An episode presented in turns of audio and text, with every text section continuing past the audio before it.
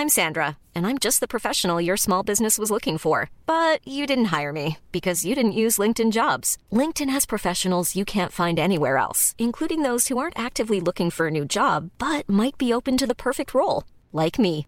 In a given month, over 70% of LinkedIn users don't visit other leading job sites. So if you're not looking on LinkedIn, you'll miss out on great candidates like Sandra. Start hiring professionals like a professional. Post your free job on linkedin.com/people today. Cuento, tu dosis diaria de noticias. Hola, soy Pau Mendieta y aquí te va tu dosis diaria de noticias. Te lo cuenta, te lo cuento. A la Margaret Thatcher. López Obrador presentó nuevas medidas para hacerle frente a la crisis del coronavirus, la austeridad republicana.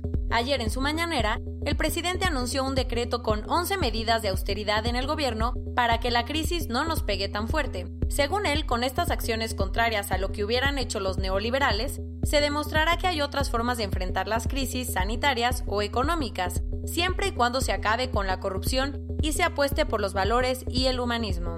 Las medidas. Entre los puntos destaca la cancelación de 10 subsecretarías del gobierno federal y la eliminación de aguinaldos para altos funcionarios, o sea, desde subdirectores hasta él mismo. Además, a estos empleados se les va a reducir el sueldo en un 25%. Eso sí, AMLO aclaró que no van a correr a ningún empleado del gobierno, pero que tampoco van a contratar a nadie.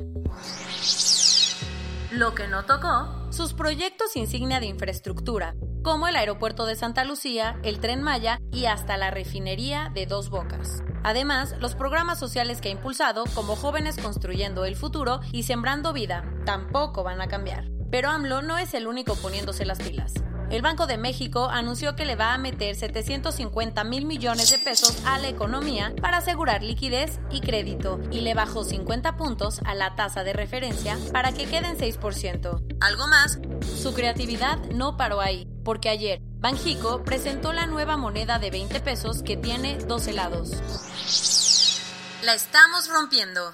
Seguro algo así dijeron todos en las oficinas de Netflix después de que saliera su informe de resultados del primer trimestre del año. Todo mundo esperaba que con la pandemia las empresas de streaming salieran rayadas, pero los resultados de Netflix fueron sorprendentes. ¿Qué también les fue? Increíble. Tan solo en los primeros tres meses del año, tu acompañante de encierro se metió a la bolsa 5.767 millones de dólares, lo que le dio utilidades por 709 millones de dólares, más del doble de lo que ganó en el mismo periodo del 2019. Y todo tiene sentido porque en medio de la pandemia, Netflix ha adquirido 16 millones de usuarios nuevos, algo nunca antes visto. Así, la plataforma de streaming más importante del mundo tiene en total 183 millones de usuarios a nivel global, con incrementos súper importantes en Asia Pacífico y América Latina, las regiones que mayor porcentaje de nuevos usuarios registraron en este trimestre. ¿Y todo es miel sobre hojuelas? No realmente, porque con las medidas de aislamiento, Netflix ha tenido que suspender los rodajes de sus producciones, lo que ha incrementado sus costos en un 25.4%. Ayer, las autoridades del Consejo de Salubridad General hicieron algunas modificaciones a la guía bioética de la que ya te habíamos contado. ¿Qué cambió? Ahora, para decidir quién recibirá un ventilador en caso de que no alcancen para todos, no se privilegiará a los más jóvenes sobre los ancianos. Además, tampoco se decidirá por un volado si dos pacientes están empatados en todos los criterios. Pero esto todavía no es definitivo, porque el Consejo aún tiene 10 días para aprobar la guía.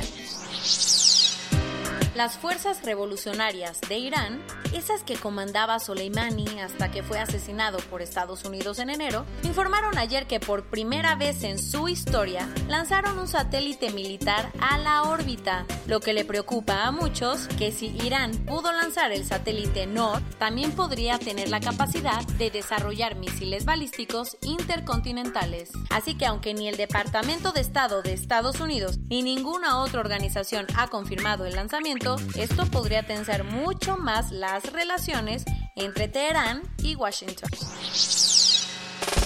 Parece que hay una nueva epidemia en Alemania que está afectando a miles de herrerillos comunes, una especie de pajaritos que hay en todo el continente europeo.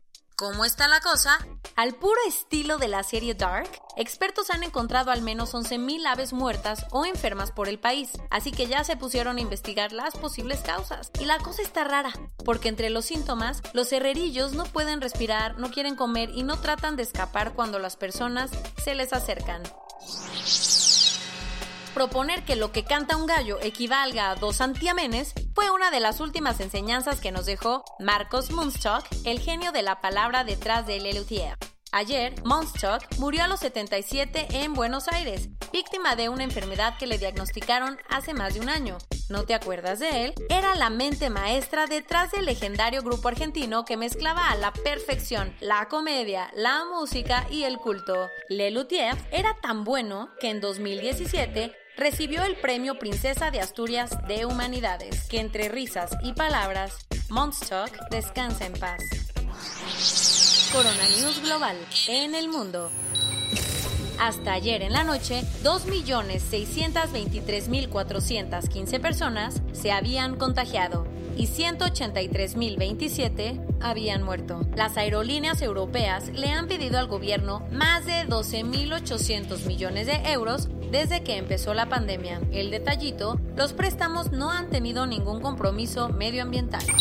Al parecer, las primeras muertes por COVID-19 se registraron en California a principios de febrero, mucho antes de lo que habían dicho las versiones oficiales. Personas del equipo de Nicolás Maduro platicaron sobre el coronavirus con gente súper cercana al opositor Juan Guaidó. Un estudio de The Guardian encontró que en Inglaterra hay 27% más muertes de personas de minorías étnicas que de blancos. En México, hasta ayer en la noche, había 10.544 enfermos de COVID-19 y desafortunadamente 970 personas habían muerto. A partir de hoy, algunas estaciones del metro, metrobús y tren ligero cerrarán como consecuencia a la fase 3. Alfredo del Mazo, el gobernador del Estado de México, dijo que en su estado, al igual que en la Ciudad de México, ya se aplicará el hoy no circula para todos los vehículos. Además, el cubrebocas será obligatorio para todos los que anden por las calles. Lo bueno, al menos 709.694 personas se han recuperado. La Comisión Europea ya está analizando aprobar un fondo de rescate para Europa por casi 16 billones de euros. El futbolista Gareth Bale donó un millón de libras esterlinas para combatir al coronavirus en España y Gales. Con 40 millones de euros destinados a dos investigaciones, Reino Unido ya empezó las pruebas en humanos para una posible vacuna contra el COVID-19. Walmart va a echarle la mano a los clientes que sean vulnerables ante el coronavirus, abriendo un horario especial para que hagan o recojan sus pedidos, de 9 a 10 de la mañana. La UNAM y el TEC de Monterrey se pusieron las pilas y crearon un ventilador pulmonar a bajo costo. Lo mejor, pondrán los manuales de fabricación en Internet. Y esto es todo por hoy. Nos vemos mañana con tu nueva dosis de noticias. Pau Mendieta se despide.